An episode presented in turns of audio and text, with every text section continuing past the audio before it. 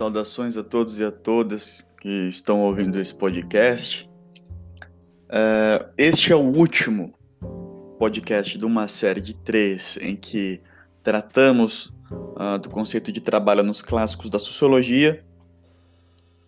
Na sequência em que eu havia preparado, primeiro nós falamos sobre uh, Max Weber, como é, como a noção de trabalho pode ser é, analisada no, no, interior da obra do Max Weber, né, porque ele nunca escreveu uma obra propriamente dita sobre a questão do trabalho.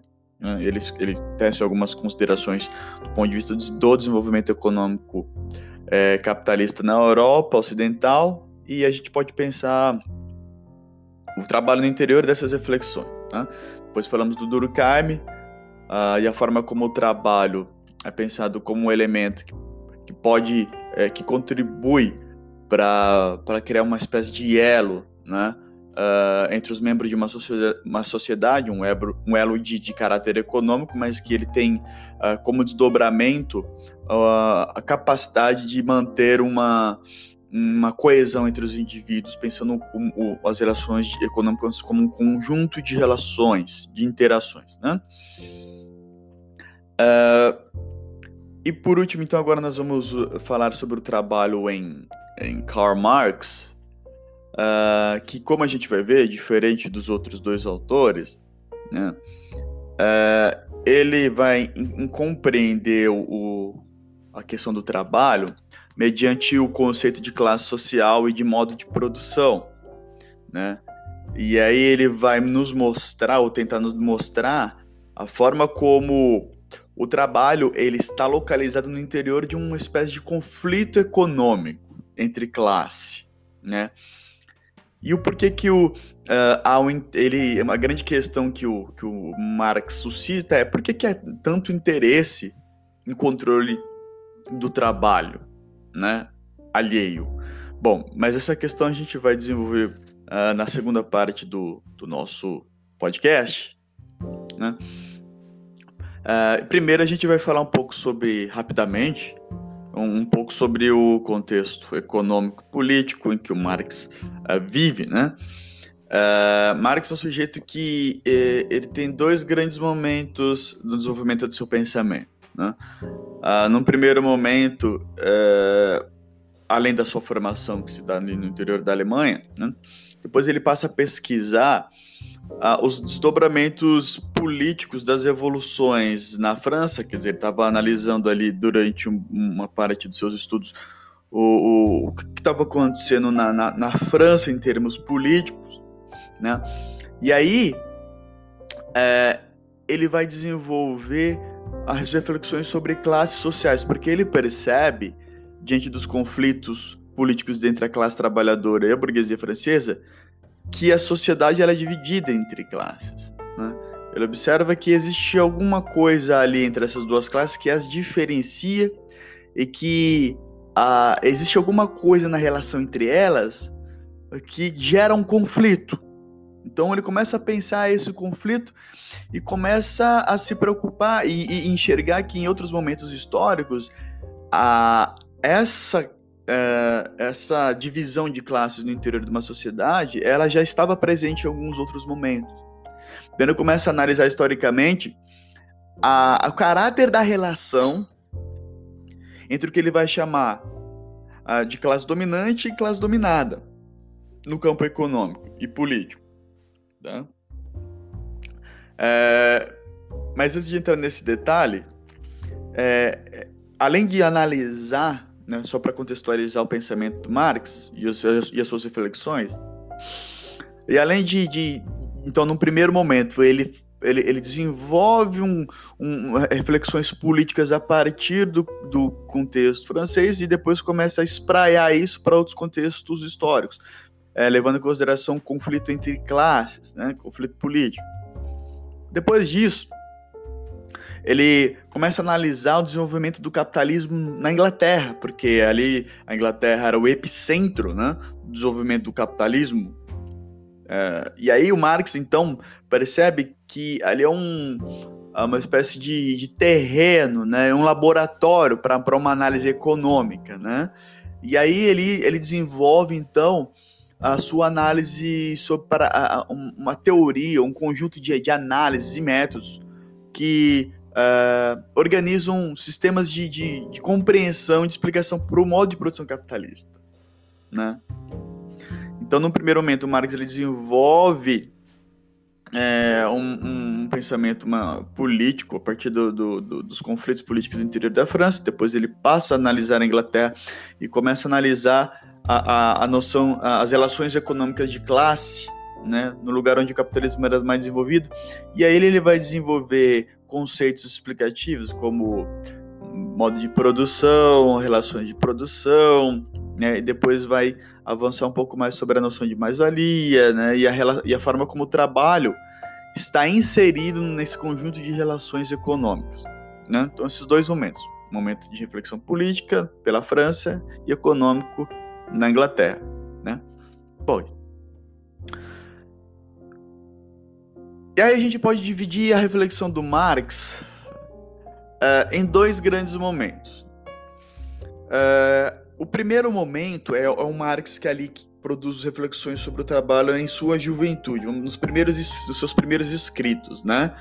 Que alguns autores chamam o, o jovem Marx. E aí, é, depois ele, ele, ele exerce, ele avança, ele exerce uma mudança no seu pensamento acerca do trabalho.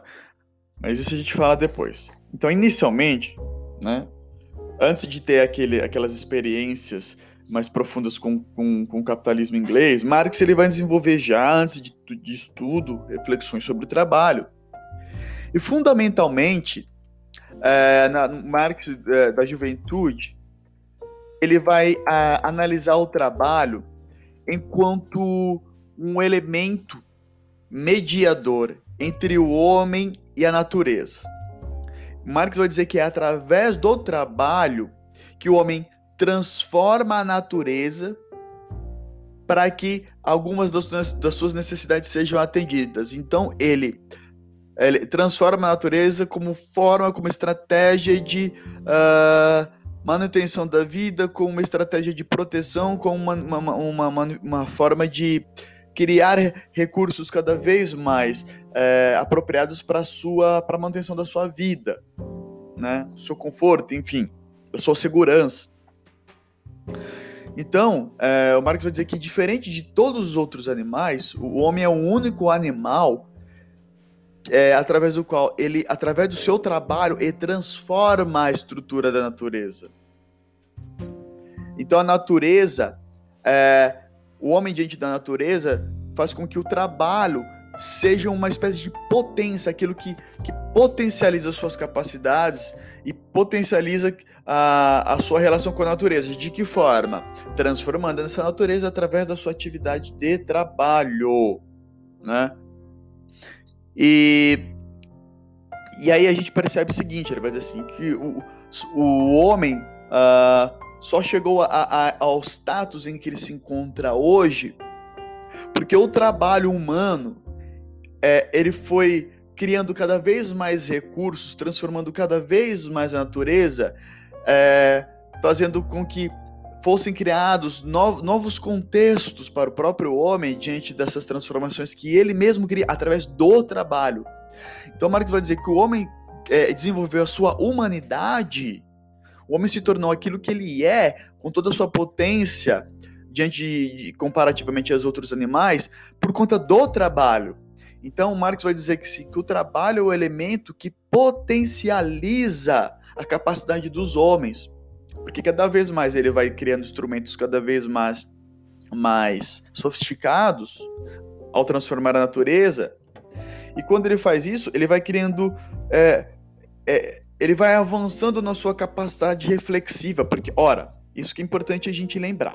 Nesse primeiro nesse primeiro momento do, do Marx na juventude, nas suas reflexões sobre trabalho, é, para ele o fundamental do trabalho é que esse trabalho ele, ele é transforma, transforma a natureza e ele tem um outro elemento importante porque ele força o homem a refletir. Então é uma ação que por trás dela existe uma reflexão. Então existe o que Marx vai chamar de, dialética, né? Porque através do trabalho, então o, o trabalho é um elemento que media, que medeia essa relação dialética entre, entre o homem e a natureza. De que forma? Né? Porque, ora, é o trabalho que transforma. E ao transformar, o homem sai da sua condição uh, natural e vai criando novas condições. Então ele sai de uma, de uma do que, do, usando os termos da dialética, ele sai de uma tese e cria a sua antítese, ou seja, através do trabalho existem determinadas condições através do qual, através, através das, do qual o homem, uh, por meio do trabalho, transforma e cria uma nova condição. E as novas gerações vão sempre já uh, ter uso dessas novas condições e isso permite com que o homem evolu é, se desenvolva uh, cada vez mais através do trabalho. Então, é, nesse sentido, o trabalho, quando ele é livre né, e criativo, porque o Marx está falando de um contexto em que o trabalho era um trabalho livre e criativo. Livre em que sentido? É, o, o, todo o trabalho que o homem desenvolvia nesse, nesse contexto é, era para, é para o seu próprio bem. Né? E reflexivo, reflexivo porque isso exigia que os homens é, uh, refletisse cada vez mais sobre a forma como ele transformava a natureza e ao transformar a natureza ele transforma a si. Isso num, pro, num processo contínuo. Né? Uh, e aí então, primeiro é esse, primeiro ponto é esse. Né? O Marx vai dizer que o trabalho, nos seus escritos de juventude, é aquilo que transforma o homem, aquilo que permite ao homem desenvolver-se enquanto categoria humana, enquanto ser humano, né? Porque isso é o elemento que diferencia nós de todos os outros animais, é a capacidade que, através do trabalho, a gente transforma a natureza, cria novos elementos, a gente tem essa capacidade criativa. E no momento em que a gente cria coisas novas, a gente estabelece um novo patamar de existência, a partir do qual nós vamos desenvolver outros elementos uh, de, que vão permitir uh, o nosso desenvolvimento. Né? Isso uh, o Marx ele vai começar a, depois com o tempo, quando ele já começa a inserir, então essa é a reflexão inicial sobre trabalho, né? é uma coisa mais, vamos dizer assim, mais genérica, mais que fica mais no campo analítico e filosófico, né? Só que depois, com o tempo, o Marx vai incorporar a noção de, de classes sociais, porque lembrem-se, é, ele já tinha essas reflexões sobre trabalho desenvolvido, daí, quando ele vai analisar a luta de classes na França, ele desenvolve o conceito de classe social, e aí ele começa a é, é, entender o trabalho já por meio desse conceito de classe. E o Marx vai dizer assim: em determinado momento histórico, as sociedades começam a se dividir em classes. E o trabalho que antes era um, um trabalho eh, potencializador, potencializador das capacidades humanas, o trabalho ele começa a ser um objeto que de exploração. De que maneira? Aí o Marx vai citar alguns exemplos históricos, né? Vai dizer, lá no modo de produção escravistas, né? escravista, né? Por que, que o, os, os, proprietários de escravo tinham tanto interesse em manter os escravos como escravos e criar mecanismos para que eles se mantivessem enquanto escravos? Porque o Marx vai perceber também que uh, o elemento que produz riqueza entre os homens, já que é o, o homem transforma a natureza e cria através dessa transformação suas riquezas, é através do trabalho que o homem gera riquezas. Ora, e no interior de um modo de produção dividido, de que, dividido entre classes, no caso os, os proprietários de escravos e os escravos, é interessante para os escravos, para os proprietários de escravos manterem os escravos sob seu controle, porque é através da força de trabalho dos escravos que cria-se a riqueza. E aí o, o, o, o, proprietário dos escravos ele se apropria dessa riqueza para manter a sua, a seus privilégios. Então, nesse caso, nesse contexto de classe, o trabalho ele deixa de ser poten livre, reflexivo, potencializador das, das capacidades humanas né, pegando as reflexões do jovem Marx sobre trabalho, ele deixa de ser isso e passa a ser um elemento de exploração. Né? Então, ao invés de desenvolver a capacidade humana, ele desenvolve, ele, ele gera o processo de desumanização através da exploração uh, da força de trabalho, porque o trabalho ele deixa de ser potencializador e passa a ser aprisionador né? Em nome dos privilégios de uma classe. Hum? Uh, e aí, nesse momento, o Marx ele vai incorporar é, nas suas reflexões princípios da economia clássica, por exemplo, de Adam Smith, né? Quando ele vai falar da teoria do valor trabalho. Lembre-se que, que eu falei anteriormente. Em determinado momento, o Marx vai entender que o trabalho é a fonte produtora de riqueza porque toda a riqueza ela é produzida porque alguém trabalhou, né? As riquezas elas não surgem do nada, né? São obra da, do trabalho, seja, seja é, o trabalho é, braçal, seja o, o, o trabalho é, intelectual. Independente disso, o que cria riqueza é sempre a relação entre esses dois elementos, trabalho intelectual e trabalho braçal, tá? Bom, então, como eu estava dizendo, Marx incorpora ou o que uh, para pensar o trabalho no interior de relações econômicas, umas reflexões lá do Adam Smith, presente na Riqueza das Nações, um clássico um clássico da economia, né? É, e o trecho em que Adam Smith fala dessa do que a gente vai chamar de teoria do valor trabalho, né? É, ele diz o seguinte lá no vou para é, vou citar agora o Smith diretamente, tá? Então abre aspas. Smith diz assim: portanto o valor de qualquer mercadoria para a pessoa que a possui, mas não tenciona usá-la ou consumi-la ela própria, se não trocá-la por outros bens, é igual à quantidade de trabalho que essa mercadoria lhe dá condições de comprar ou comandar. Consequentemente, grifo. Grifo aí agora. Consequentemente, o trabalho é a medida real do valor de troca de todas as mercadorias. O que o Adam Smith está querendo dizer aqui é o seguinte: o que determina o valor de uma mercadoria, por exemplo, de uma caneca, é a quantidade de trabalho necessária para a sua produção. Né? A quantidade de relações de trabalho, de tempo de trabalho necessário para produzi-la. E por conta disso, um notebook é mais caro do que uma caneca, porque a sua produção depende de uma série de cadeias produtivas, de, de memória, de teclas, de plástico, de metal e de outros elementos, que exigem mais é, elementos técnicos e tecnológicos e mais tempo para produzi-lo. Então, o que determina a diferença do, do, entre um e outro, né, fundamentalmente, tirando as condições de crise ou alguma uma condição, uma condição é, fora da normalidade, o que determina o valor de uma mercadoria é, é o trabalho necessário para produzi-la. Isso esclarecido tem uma implicação, porque se o que determina o valor de uma mercadoria, né, mercadoria pensando enquanto bem, valor, o que cria o elemento girador de valor e de riqueza, portanto, é o trabalho que se tem por trás daquilo, né?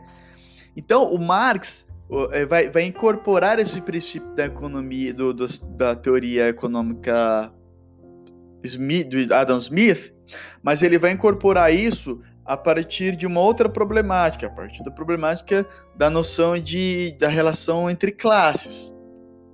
Né? Ele vai analisar então as relações de produção no, numa sociedade de classes enquanto é, é um, um forma de exploração diante então dessa, dessa noção de que o, o trabalho é o, o, o, gerador da riqueza entre os homens, por isso que existem classes sociais que, que tentam se apropriar da força de trabalho dos homens. Porque através disso, ela tem controle sobre a riqueza para si. Um outro exemplo, nós citamos o modo de produção escravista. Né? É, o modo de produção feudal a mesma coisa os senhores feudais manterem os, os servos sob seu controle significa o que do ponto de vista econômico? Que ele vai garantir através disso que a riqueza produzida pelos servos sejam por ele administradas, e isso mantém os seus privilégios, né? Enquanto mantém os servos em uma, uma relação de, domin, de, de, de dominação. Perdão, eles, eles mantêm os seus servos em condição de dominados, né? Isso em nome dos privilégios de uma classe, né? Então o trabalho é isso. Ele passa a ser objeto de interesse entre os homens no momento em que eles percebem, mesmo sem, sem saber isso de forma indireta, mas na prática eles sabem que o, que o trabalho é que produz riqueza. Por isso que, historicamente, algumas classes tentam se a, a, a manter seus privilégios através do controle do trabalho alheio, de uma classe diferente da sua. Né? E no capitalismo, Marx é, vai dizer que não é diferente. Né? Assim, Marx vai dizer que no capitalismo o princípio é o mesmo.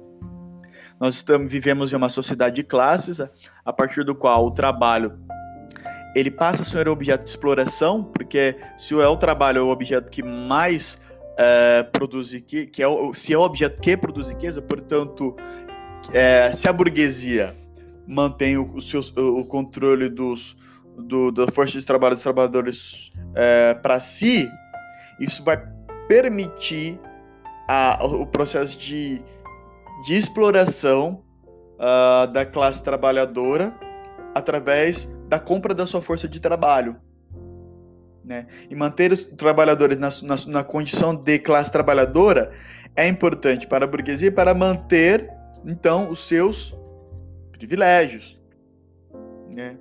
E aí o Marx vai dizer, em nome da manutenção desses privilégios, a burguesia ela assume o controle do Estado, poder e de outras instituições sociais para que os seus valores sejam reproduzidos, sejam reforçados, seja no interior do, das, das, das legislações que regulam as relações de trabalho entre classe trabalhadora e e burguesia, seja através dos meios de comunicação, seja através das instituições educacionais, seja através das, dos grandes meios de divulgação cultural, enfim, né? O Marx vai dizer que uma classe, para manter o seu privilégio, ela vai se, se apropriar de diversos meios para que seus valores, seus princípios, fundamentos que a mantêm no poder sejam mantidos né? Mas que em última instância tudo isso serve para uma coisa é, fundamental no modo de produção capitalista.